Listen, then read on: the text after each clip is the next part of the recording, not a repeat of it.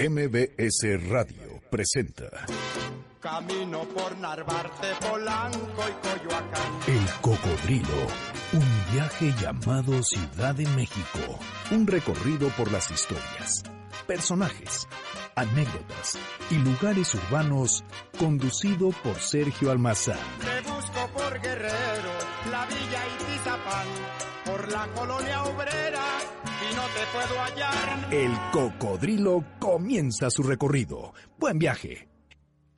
Tu amor que tanto quiero y tanto extraño.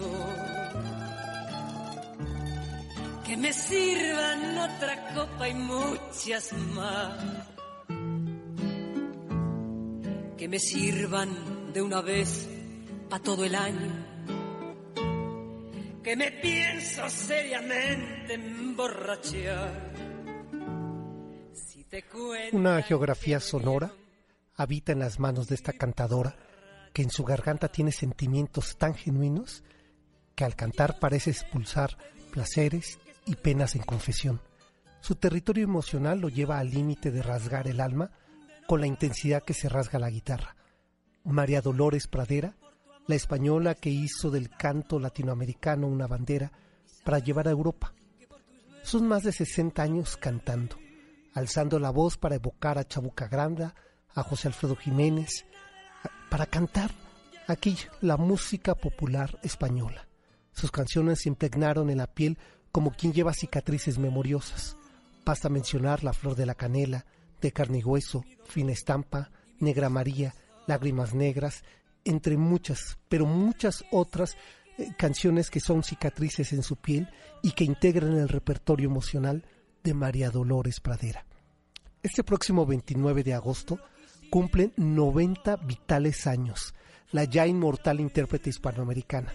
Hay que festejar eso, la vida, su memorioso acervo musical que mantiene vivo autores, que mantiene vivo canciones, pero sobre todo que mantiene viva su voz, que se sigue expresando en dolor, en confesión, en amor, en duelos, en soledades, pero sobre todo María Dolores Pradera se confiesa en pasión.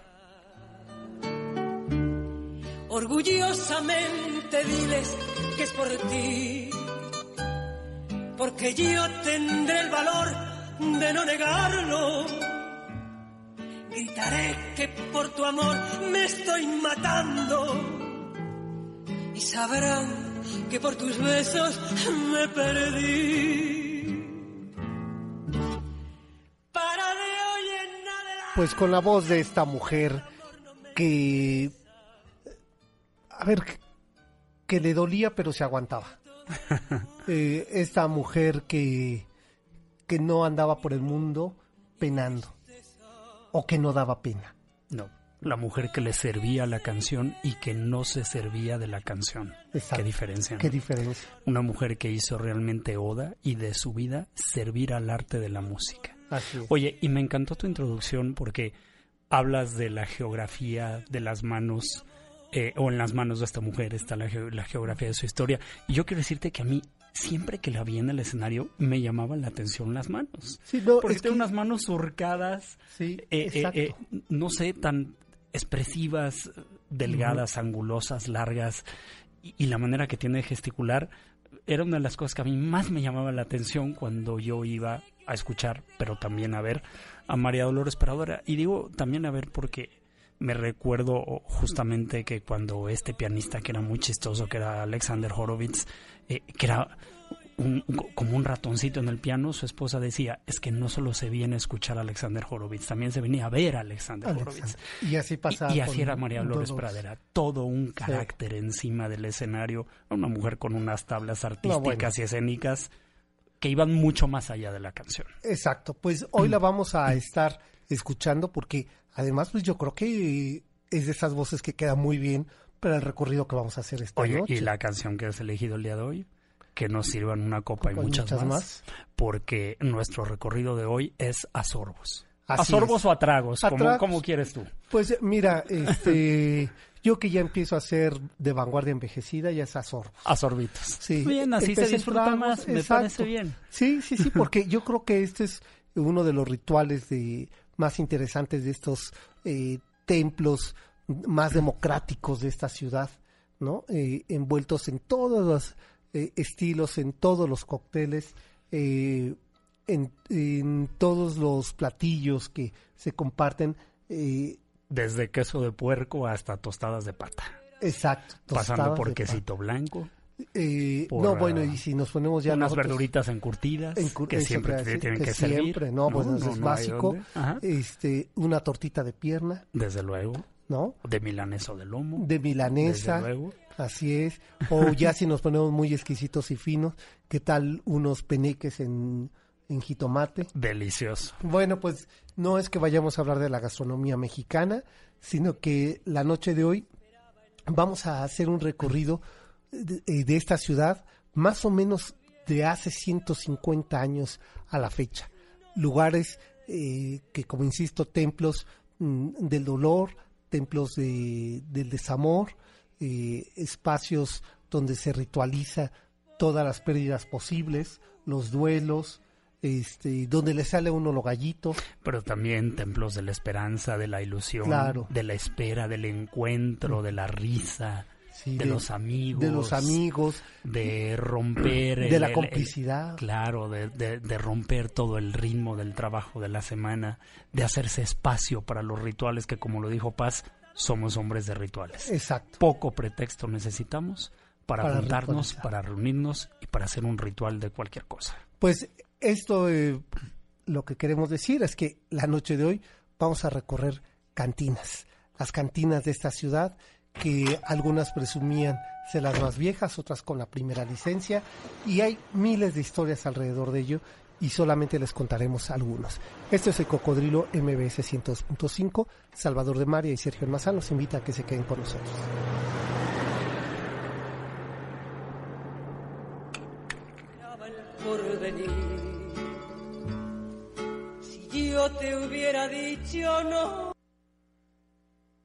Y bueno, pues eh, mientras eh, ayer es que por andar convocando a las cantinas siempre tienen sus fantasmas, ¿verdad?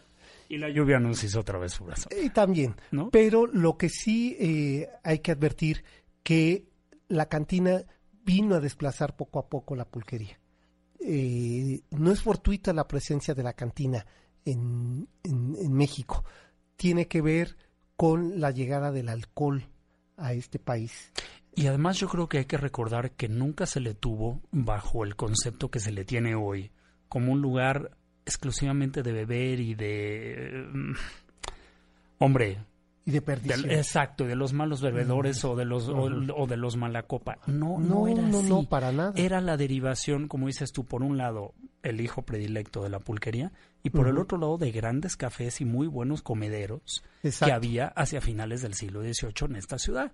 Sí, y que de finales del siglo... Ah, bueno, los comederos del siglo XVIII que heredaron de ahí esta idea de una comida, digamos, no rápida, ¿no? pero que tenía este toque de la ciudad. Y por otro lado, las cantinas urbanizaron esta ciudad. Eh, atrás quedaron las pulquerías que tenían ese dejo de rural. Claro, sofisticaron el, el, oficio de beber en, en, un lugar porque desplazan al, al tendajón, ¿no? A la, a la, vinatería, que era el lugar donde eventualmente se expendían vinos y se tomaban ahí. Ahí parados, como lo vemos en algunas viejas películas, al lado de la, de la, de la barra de madera. Igualmente bajaba un, el, el, el tendero pues un vin santo para servir o para vender y te servía una copa, porque no? si no hicieran dos o tres, también te las tomabas y lo que sobraba en la botella pues te lo llevabas a ya casa. Ya te lo llevabas en una bolsita de papel estraza. Exacto. Bueno, de esto y más va la historia de esta ciudad.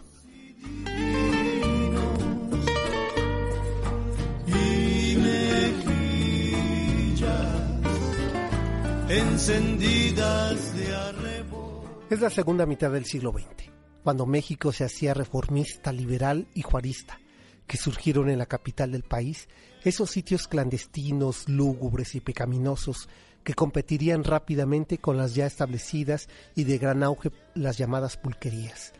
La cantina en México se estableció como una muestra de la modernidad, de una urbe que se escapaba del rancho de las haciendas para ofertar alcohol. A pesar que Juárez se oponía a la, presencia de cantinas en las periferias de su casa y centro de trabajo, es decir, del Palacio Nacional, a los ciudadanos de pie, de a pie, le venía muy bien un trago antes de seguir su camino, ahogar alguna pena o enterarse de cuitas políticas e ideológicas en la barra del cantinero. Ya para finales de 1890 eran muy socorridos estos templos de la vida nocturna en la ciudad. Las mujeres del mal esperaban afuera que alguno de los clientes de los más de 43 cantinas que ya había eh, registradas en la Ciudad de México le invitara no solo un trago, sino a cruzar esas puertas que se abren de par en par y como decía Malcolm Lowry, es como si se abriera la puerta del cielo. Durante la Revolución Mexicana, ya arrancado el siglo XX, la cantina fue centro de desfogue de convocatorias de tropas enemigas que siempre terminaban en verdaderos afarranchos. Las por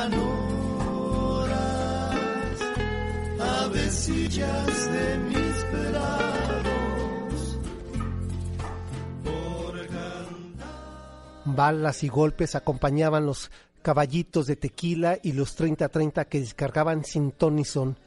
Vino la pianola. Eran los años 30 y la música acompañó a los trasnochados enfermos de dolor y el pianista dejaba escapar también su dolor en sendos temas que exorcizaban el duelo. Peregrina, cobarde, y más tarde vendría aquel escurridizo amante de la noche y sus personajes, Agustín Lara, donde emuló a estas mujeres que encontró en las cantinas, a la señora Tentación, azul como ojera de mujer, o aquella noche de ronda que triste pasa. Coreaban mientras el flaco de oro tocaba el piano y el whisky hacía lo propio en su garganta y en sus manos. Las cantinas se instalaron en México como un referente de intelectuales.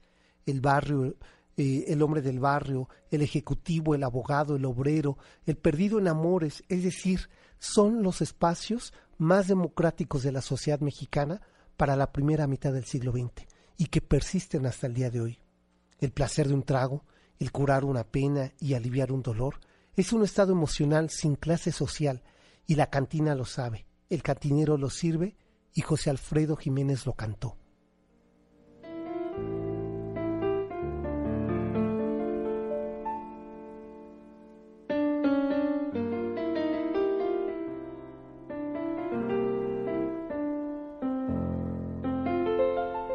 Sería el año de 1857, cuando por primera vez hubo una licencia para tener una cantina. Quien no visitó, ahí en la calle de Moneda, número 2, el nivel, no conoce de verdad lo que es una cantina. Esa cantina que se jactó por más de 150 años de ser la primera licencia para vender alcohol y ser propiamente una cantina, en pleno corazón del centro histórico. Hoy, como ocurre con las grandes cosas y la memoria, ya desapareció. El Gallo de Oro, que abrió sus puertas en 1874, justo enfrente de la casa del general Díaz, ya presidente de México, o el Bar Mancera, que fue en su momento el edificio de don Gabriel Mancera y aquel donde perdería la vida Guti Cárdenas. ¿Qué tal el Salón Bach? La ópera, Salón Corona, el predilecto de Juan Rulfo, en la calle de Bucareli, la Mundial, donde José Emilio Pacheco y Carlos Fuentes discutieron aquella emblemática obra de Carlos Fuentes, La región más transparente. ¿O qué tal el Salón Palacio, donde se daba cita Edmundo Valadez, el gran cuentista de México, que después de cobrar sus colaboraciones en el diario Excelsior, este pago se volvía a tragos, convocando a sus amigos José Revueltas, José de la Colina y Juan Rulfo. Las cantinas, ustedes se imaginan, rodeados de estos hombres que le dieron no solamente el calor a este lugar oscuro, sino vida a esta ciudad. Las cantinas, esos sitios que bajo su doble puerta esconden historias, se escriben canciones que escapan de una rocola, historias anónimas que reúne, que convocan, que olvida y que libera con solo decir salud.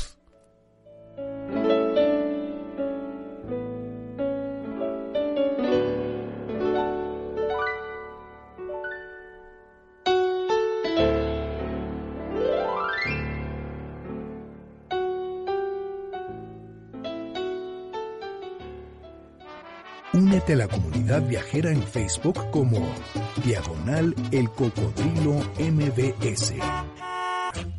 Llámanos a cabina 5166-1025. ¿De qué estás hecho tú? De piedra o hielo, que no sabes sentir ni amor ni celos. Tú no eres como yo, estoy segura de eso. Eres como yo, a ti no te hizo Dios. De carne y hueso, tú no eres como yo, a ti no te hizo Dios de carne y hueso. Por eso no te tomes el derecho de juzgar mis sentimientos ni critiques mi actitud. Yo soy una mujer de carne y hueso que anda en busca de los besos que jamás me diste tú. De recuerdo y de lamento la mitad del sufrimiento y un pedazo de mi cruz. Yo sigo mi camino otro momento hasta encontrar esos besos que jamás me diste tú. Estamos escuchando esa inconfundible voz, esa enorme presencia sonora que tiene eh, María Dolores Pradera, en este tema de carne y hueso. Me encanta y, y, quiero decir, Sergio, que me encantó además la crónica con la que has abierto el programa con esta historia tan difícil de hablar de las cantinas, porque todos son anécdotas, dichos, eh, todos son historias urbanas, Urbanas, sí. eh, eh, pero que tienen una riqueza, porque en algún momento del texto, básicamente lo que nos haces entender es que más que nada fueron templos. Sí, lugares de amigos donde se cuajaron novelas, historias, conjuras, conspiraciones, eh, Claro. ideas, idearios políticos y además se lloraron los desamores, se alabaron las alegrías. Se escribieron se- canciones. Así es, así ¿no? es. Oye, y, digo, y también costó la vida a personajes. Manuel vendía, venía de comer de una cantina, ¿no? Venía de comer de una cantina, exactamente. Cuando para la nueva generación se trata a Manuel Buendía de uno de los periodistas más importantes, más aguerridos en la década de los 80 y que me parece que había ido a comer sobre Cuauhtémoc en la Rampla, eh, esta cantina, La Rambla, la Rambla. ¿verdad? Y cuando él sale, eh, lo que él iba rumbo a su periódico, lo, lo matan. Eh, nunca se ha esclarecido ese, ese caso, pero se sabe que era un ajuste político porque ya incomodaba demasiado lo que decía. Y, y en ese país que todos son de piel muy ligera, ¿no? Pues le costó la vida. Y esto que dices, como todo ha sido eh, tema de anécdotas, por ejemplo, la del bar La Ópera, Correcto. ¿no? Que se dice que aquel, Balazo de Villa que está ahí inserto en el plafón. exacto, ¿no? que no Bueno, es la de huella, Villa, Que no es de Villa. que no es de Villa. Bueno, hay quienes este, llegaron a decir que hasta era de Pedro Infante. Pero mira, es, es muy bonita, qué bueno, qué bueno que, que retomas esa historia, porque yo creo que esa dice muy claramente lo que fue justamente lo que decíamos al principio, el origen de las, de las cantinas. En- Claro. en- hacia finales Claro. del 19, el último cuarto del 19, en el 75, llegaron, llegó esta familia Boulanger, de estas hermanitas francesas, que eran muy buenas cocineras. Y entonces de pronto dijeron, oye, pues como que vamos abriendo un comedor, ¿no? Ajá. Y primero se encuentran un solar. Hay que recordar que estaba, y esto es lo bonito de la historia, cómo se va engarzando, y no quise citar a, a unos programas que, que hay por ahí, pero cómo se van engarzando los sucesos, que es el año de 1875, ya se habían dictado las leyes de reforma, ya se habían desamortizado los bienes del clero, y entonces, en un solarcito, en la esquina de San Juan de Letrán y Primera de San Francisco, lo que hoy ocupa la Torre Latino y que eran obviamente los huertos del convento de San Francisco, Claro. se rentan un local, las hermanas Boulanger, y, y- y empiezan a expender comida. Y de pronto le- el negocio les va bien y dicen, pues, ¿qué tal que nos mudamos a la esquina de Motolinía y Tacuba? Y Tacuba. Hoy Filomeno mata y Tacuba, desde luego. Y entonces, ¿a qué lugar? Pues deciden, ¿y por qué no vendemos también alcohol? Oh. Para acompañar estos Claro, bocados que nos pues salen sí. tan buenos, ¿no? Y entonces contratan a este banista maravilloso y hacen estos, estos eh, que eran muy en boga entonces, estos pequeños cubículos que siempre se me olvida el nombre, pero ya sabes, estas Ajá. sillas adosadas de madera al muro, este, hermosamente talladas al estilo Art Nouveau, porque pues era lo que imperaba, bastante moderno, Sí, porque como de hecho Nouveau gabinetes. como gabinetes, Gabinetes. exactamente como gabinetes, y entonces una barra majestuosa, se contratan a un buen cantinero y servía los pocos y escasos tragos que se conocían entonces como mezclas de coctelería, pero que perviven a nos- hasta nuestros días. El highball y el menjul. Y el menjul. El menjul Claro. que venía desde luego procedente de la Luisiana de Americana, del norte, la menta y de Veracruz. Fíjate nada más, qué maravilla. En un solo- Roncito, azúcar y menta. y menta. Y bueno, ahí en ese lugar, eh, debo decir, el personaje que hace este hoyo en el, en el techo es el abogánster, que es al primero al que se le llama así. El nombre es Bernabé Jurado. Este hombre estaba, era famoso porque siempre eh, ganaba los casos. Y si no los ganaba, eh, los ganaba. Ah, vamos, o sea, ya, era voluntarioso. Era voluntarioso, sí. Él, ganaba porque ganaba, era, ganaba era porque todas ganaba. conmigo. Exacto, sí. Y un día desapareció Bernabé Jurado. Y él es el que, eh, estando con un abogado que le había ganado el caso y que él había falsificado un, un cheque, ¿no? le dice, con este te voy a destruir y lo podía destruir, ¿no? ¿Sabes qué hizo Bernabé Jurado? ¿Qué Se hizo? tragó el cheque. A ver, comprobámelo. Entonces hicieron de palabras y dispara a Bernabé, el abogánster. Y que ese es el- entonces aquel balazo que está Exacto. en el, eh, en el eh, plafón del bar La Ópera. Era, así ¿no? es, En el lienzo no, del es, plafón. no es de No es de Villa. no es de Villa, Ni ¿no? mucho menos. pero bueno, pues guarda una historia muy interesante el lugar. Además, el, el- el local es maravilloso y, y- y mencionaste, bueno, lamentablemente las cantinas también, ya está por aquí nuestra querida Yanina, la que saludamos, también la lluvia les... Pues que ¿Fueron la lluvia, ¿verdad? fueron los mezcales porque sabías que íbamos a hablar de cantinas? Dice que la lluvia. La lluvia. Pero no, ¿le creemos? Ahorita con un mezcal. ¿Le creemos? Yo, yo, Bueno, sí le creemos. ¿Sabes qué? Lo peor es que sí le creo. Bueno, Porque te dije, bien. ahí estaba como hace rato que nosotros fuimos a comer al lugar de tu amigo eh, Gerardo. Quesadas, Gerardo Quesadas, que bueno, multipremiado sus chiles en hogadas, un, en, en hogada, perdón, un saludo para él. Así es, y eh, Alberto Lázaro que está aquí con nosotros, que además nos invitó a la comida, Ah, pues bienvenido. el Angelo Pero no comió, pero no comió chile en hogada, pues. Es que ayer lo cenó, Ah, ya. Ah, ya. entonces hoy por eso comió mole. Esta poblano. noche vamos a llevar a Alberto a una cantina. Sí, pero de estas de... Buena. Una can... Sí, De a de veras. de, de veras. Una de a de veras. Que sí, le sirvan como quiera sus verduritas encurtidas. Exacto. sus sus este, exacto, y en así avinagradas y bien picosas para que... Sí, para y, que la y cosa qué esté buena. te, ¿y qué te parece un chamorro? Ah, bueno, eh, Y bueno, típico plato cantinero. Un chamorro ¿eh? a la gallega, Uf, qué rico. ¿no? Por ejemplo. Oye. Ah, ya me volvió a dar hambre y eso que comí como para pecar. ya nos va a agarrar de nuevo el corte, pero hablaste también, y, y, y Miguel, eh, que sin saberlo nos trajo, bueno, venía en el guion desde luego a hablar de la canción de Peregrina, que es de Palmerín, pero Palmerín coterráneo de Guti Guti Cárdenas, Cárdenas, y Guti claro. Cárdenas que pierde la vida aquella fatídica noche, no me recuerdo la fecha, pero eran las 11.39 en el Salón Baja, en la calle de Madero número 38. Y Ya que era Madero, hay- ya, sí, era, ya. ya era Madero ya era Madero porque ya era ya, Claro. ya, ya era siglo XX, desde luego ya la había renombrado eh, eh, el Eh, propio Zapata.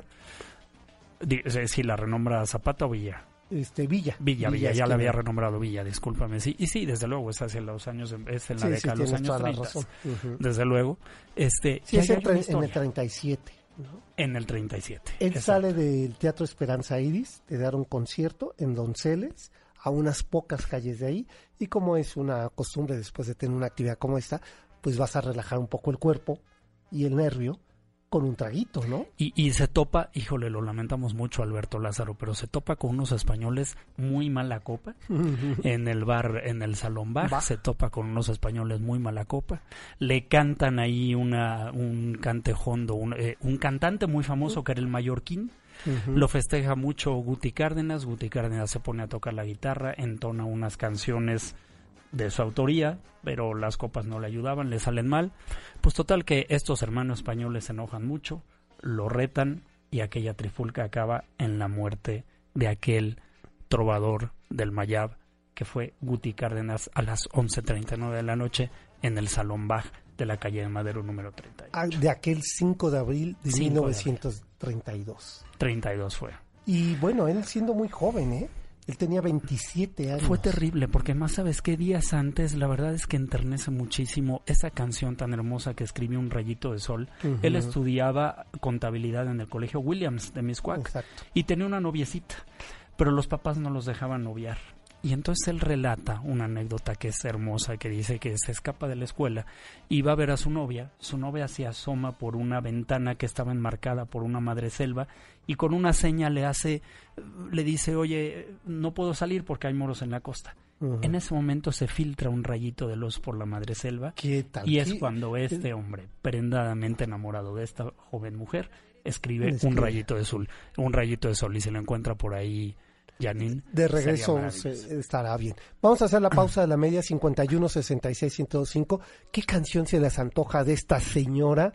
Eh, Yo tengo una, yo Ah, puedo tú- pedir tú- una. tú, ah, bueno, pues el sí. tiempo que te quede libre. Esa es mi canción de María Dolores. pues con esa regresamos después de la pausa. Y si ustedes tienen canciones o anécdotas o recetas de cantina, compártanlas. Vengan para acá. Esto es el cocodrilo, volvemos.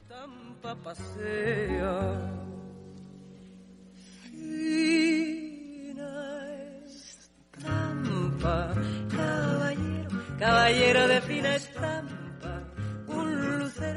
Sonriera bajo un sombrero, no sonriera. El cocodrilo arroba mbs.com. Llámanos a cabina 5166-1025. El tiempo que te quede libre, si te es posible, dedícalo a mí.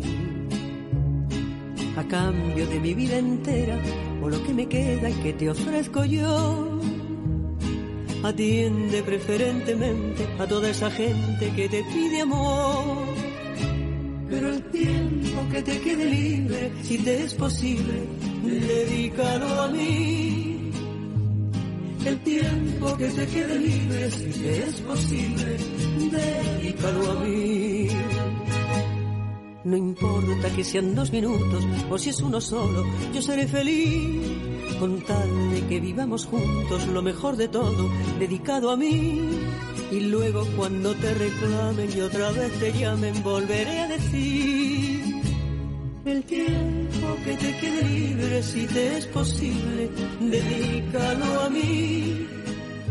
Ahí está la petición de Salvador, 51 66 1025. Tu Twitter, Salvador. Oye, ya se dieron cuenta, arroba Salvador de María, que yo mendigo tiempo en mis Exacto, en- relaciones en tus amorosas. relaciones. Híjole. Un minuto. Y va con dedicatoria, ¿eh? No digo y más, más. en, el- en la radio que es carísimo, ¿eh? Exacto. Y en este programa que tiene un rating elevadísimo.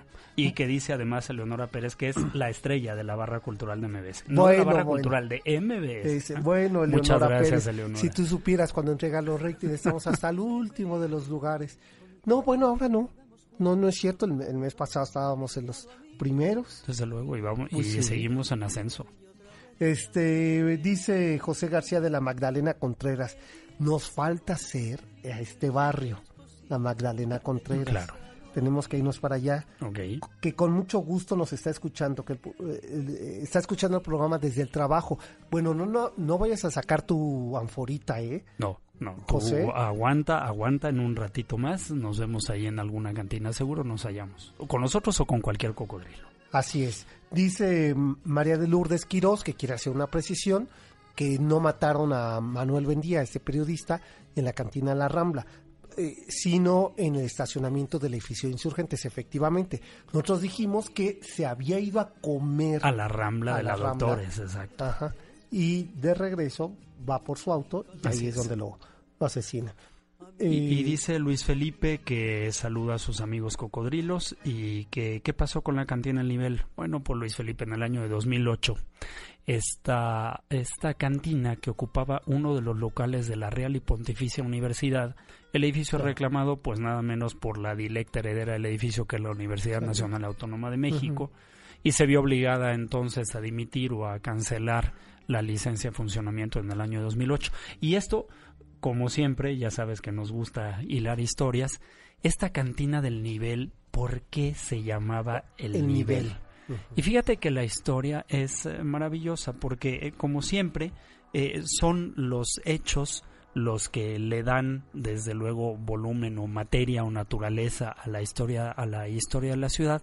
Y es que hubo un cosmógrafo, un cosmógrafo de, desde luego, novohispano. Bueno, él era alemán, perdón, no era novohispano, me estoy refiriendo a la época novohispana, en el año de 1607, él nace más o menos en los 1580, Enrico Martínez Ujú. que era alemán, era Heinrich Martin, que decide después castellanizar su nombre, porque además de ser oidor de la Santa Inquisición y de ser este consejero de la Santa Inquisición, no obstante era alemán y era protestante, pero pasó tanto tiempo en España que él abrazó la causa La de la. Inquisición y le gustaba la cosa.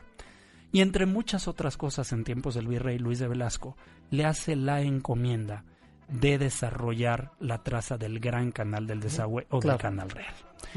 Y ah, pues qué sucede? Que en esa calle de moneda número 2 que tú citaste, el primer cosmógrafo, que su tarea como cosmógrafo, la verdad es que no era geógrafo, era relatar todos los avances Los que avances. sucedían en las colonias de, de, de- de España, desde luego.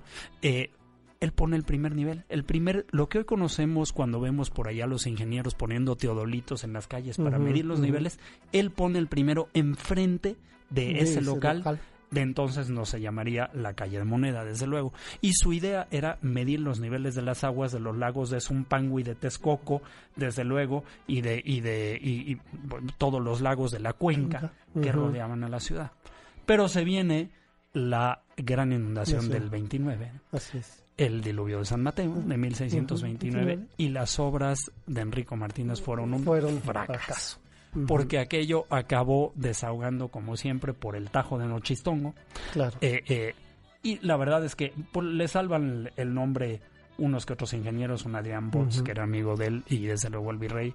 Pero el cuento es que aquel hombre que tenía muchos títulos, hablaba muchos idiomas y se metía en todo, entre otras cosas, ser cosmógrafo y ser ingeniero, ingeniero. pues pone aquel primer nivel o aquel primer teodolito en esa calle. Y por eso, por eso mismo Luis Felipe, y ahora que tú nos haces hacer memoria, te contamos que el nivel cierra en 2008 y que se llamó el nivel porque Claro. fue ahí el primer banco de nivel que en el año Ujú. de 1607 pone a aquel cosmógrafo Enrico Martínez. Así es. Y se dice que además en todos, eh, eh, desde que abrió sus puertas, eh, en 1852, el nivel acudieron todos los presidentes de México al nivel.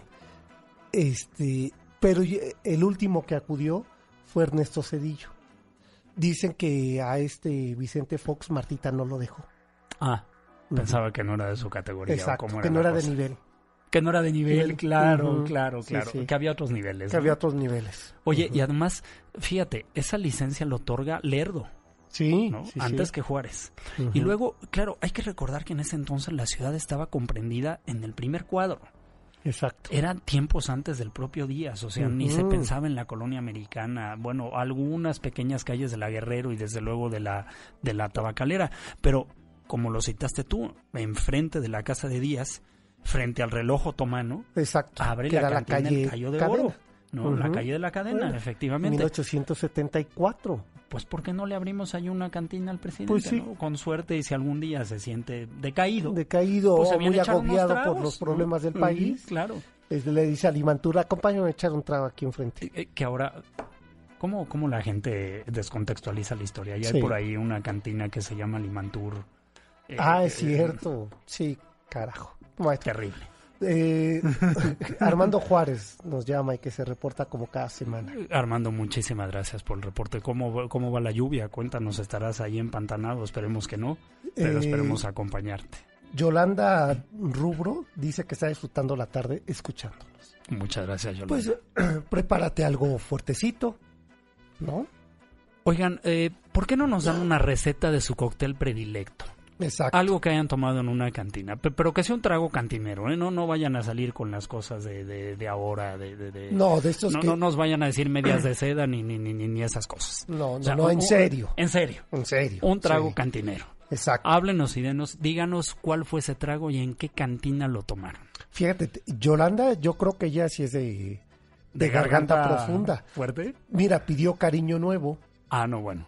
¿Con No. qué trago la acompañas, Yolanda? Dinos, Pues sí. quizá eso O la de lo mejor. nosotros. Uy, no, esta sí está bien apasionada. Eso sí. Entonces ha de tomar mojitos, ¿no? Hombre, Puede que ser, ¿no? nosotros también sabemos dónde los sirven buenos. Ah, ¿no? sí, Que sí, tenemos sí. que ir también. Bueno, casa de Chucho Reyes. Nada menos. en la antigua ustedes. colonia americana. Así es. Sí. Oye, y luego el cronista Salvador Novio también, no, novio, ¿eh? ¿Qué tal Bueno, fue novio de muchos. Fue novio de muchos. Salvador Novo también abrió su congalito. Ah, sí, ¿no? sí, ¿Por sí. no? Y también servían muy buenos, muy buenos alcoholes. El, el hábito. Eh, Así es, en la calle de Ujú. Madrid. De en Madrid la- número en 3. Coyoacán. En Coyoacán. Sí, y ahí se servían muy buenos tragos. Yo no Es- sé si el día de hoy, pero era un lugar. Es el propio Salvador Novo el que dice realmente que el término de cantina se acuña, como dijiste tú, con la llegada, con la invasión del 47 Del de 47, los norteamericanos. Porque de otra manera, como decíamos, eran los tendejones o las vinaterías o las tiendas de los españoles y ultramarinos que aprovechaban y despachaban entre latas y, y, este y botellas que llegaba de algún buen tempranillo, de algún vino de La Rioja o de algún vino de Ribera del Duero. No creo que en ese entonces llegara a Ribera del Duero, seguramente eran, eran, eran vinos de La Rioja, nada más, y ahí se vendían, pero con la llegada de los norteamericanos que entraban a estos lugares y se apresuraban a pedir tragos, no sé por qué, porque realmente la palabra de cantina es celta y quiere decir donde se almacenan, Donde los, se almacenan los, los vinos. Los vinos. Pero sí sé que, por ejemplo, era una palabra muy socorrida en Europa. En Alemania, para llamar al lugar donde te reúnes con los amigos del trabajo a comer, mismo dentro del lugar de empleo, se le llama cantina. Mm, Ya. ¿no? Y es que eso, la cantina no solamente se va a la barra por tragos. No llega a comer. Ayer comimos Así en una cantina, A convivir. ¿no? Allí en la calle de Chiapas. Así es. Este, y comimos muy bien, por Muy cierto. rico. Que por cierto, ahí creo que nunca he tomado tragos. De no ser una limonada. y un café que ayer me tomé en la tarde. Pero eh, estos eran lugares de una convocatoria cada vez más familiares, Así es. ¿no? Eso es muy importante lo que dices. Realmente su vocación era familiar. Familiar. Después ya migramos a esto que dices tú, a, bueno, la cantina como la conocemos hoy, y que entonces realmente el binomio perfecto son los tragos y estos platos tan típicos que también quisiéramos que nos hablen y nos digan cuál es su bocado cantinero. Así es. Una tortita de lomo, Ah, ¿qué un tal? queso de puerco. Díganos, ¿qué, qué, qué es ¿Qué lo es? que piden en la cantina? en la cantina. Y después de la pausa, les voy a decir en qué consiste eh, el trago Guti Cárdenas. Volvemos, esto es el cocodrilo.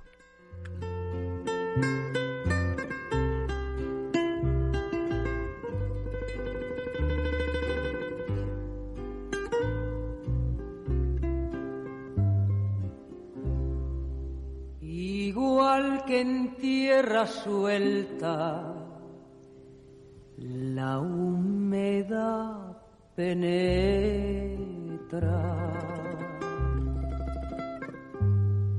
Así te metes tú en mi vivir, poquito a poco. Llámanos a cabina 5166-1025. Ojalá que te vaya bonito, ojalá que se acaben tus penas, que te digan que yo ya no existo, que conozcas personas más buenas. Y te den lo que no pude darte, aunque yo te haya dado de todo. Esa es la frase más contundente que he escuchado en un tema de José Alfredo Jiménez. Ojalá que te den lo que no pude darte, aunque yo te haya, dado, de, todo. ¿no? O sea, ya, ya no tienes nada más que pedir. Con mejor no vas a hallar. Exacto. Mejor no va a haber, pero... Pero tú pide, tú pide. Oye, eh, me da mucho gusto que el Twitter esté con tanto movimiento, que es, Así es. eh, el tuyo, Salvador, es Arroba Salvador de María. el mío, que es eh, arroba salmazán71, y me están diciendo que, ¿por qué no hablamos de Lucha Reyes? Bueno, Otro personaje, a ver si por ahí me consiguen una canción. Lucha Reyes y Cantinas, pues como no. Pues sí que puede ser la borrachita, este, La tequilera. la tequilera, eh, porque este mujerón fue la primera que se atrevió a entrar a las cantinas, porque hay que recordar que estaban prohibidas las mujeres en las cantinas. Así es. Este, pero no solamente se atrevió a entrar a las cantinas, se subía a las eh, barras del mm, catinera y cantaba. Y cantaba de a de y la bajaban ya porque prácticamente ya no podía sostenerse. Qué personaje, ¿verdad? Tienes razón, fíjate que en algún momento, no obstante lo que hemos dicho, la vocación de la cantina cambia y detrás de aquellas puertas batientes solo había pantalones. Así es. No sabemos cuándo pasa y no sabemos el por qué. Pero en un momento estuvieron vetadas porque se les asociaba, pues esto, con trifulcas, con violencia, con palabras oeces, con... Exacto. Con falta de respeto. Con... Exactamente. Entonces no, provocaría o despertaría las pasiones, ¿no? Y seguro que fue en esta oscura época moralista mexicana que te gusta. Claro, los y ahí, y 30s? ahí en los 30. O- Y ahí está Lucha Reyes, que por cierto los dejo que le escuchen un poco.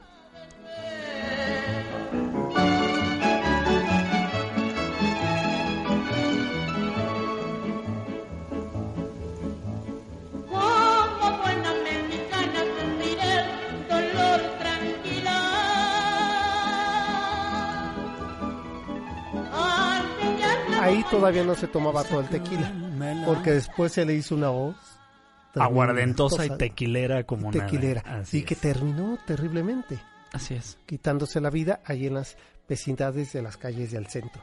Y, eh, y bueno, Lucha Reyes abre paso no solamente a la presencia de la mujer en las cantinas, no solamente como esta mujer fatal, eh, estas a las que había convocado Agustín Lara, sino a la cantante, a la madre, eh, a la hija, eh, a la trabajadora que iba también a echarse su trago y que iba a comer. Claro.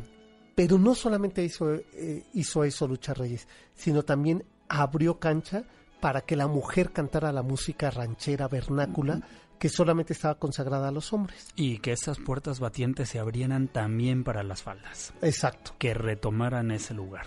Y ella parecía vestida de china poblana, Con sus, con, con sus trencitas, Con sus este, trencitas. trenzadas, perdón, el Sí. pleonasmo justamente de listones de colores. Y si ¿no? alguien interpretó, que ya se acaban de decir, ay, otra vez ya con lo mismo, si alguien interpretó a este Joaquín Pardavé, fue Así es. Ventanita Morada, eh, Negra Consentida, La Panchita, eh, Caminito de la Sierra, eh, que los cantaba Lucha Reyes con su singular estilo, les- insisto, arriba de las barras de las cantinas. Oye, ya por aquí nos dice Armando Juárez que la bebida, su bebida de cantina es la mil hierbas. Eh, uh, Armando, pero no seas malo, no nos digas solo el nombre, dinos cómo se hace, porque ¿Cómo? esta, confieso, yo en mi vida la he escuchado. Pues no, y además se presta muchas cosas. tendrá genjo, Ajá. tendrá, explícanos, porque... Pues sí, porque yo que soy tan mal pensado y conociéndote, en una de esas tiene hierbas prohibidas. Y dice que hoy por hoy donde él se come las mejores botanas es en La Perla, que está en la Santa María la Ribera. Ah, porque yo conozco otra perla. Yo también que está en el centro. Ajá, y que no se está- bebe bien, ¿eh? No, hombre, No, fatal.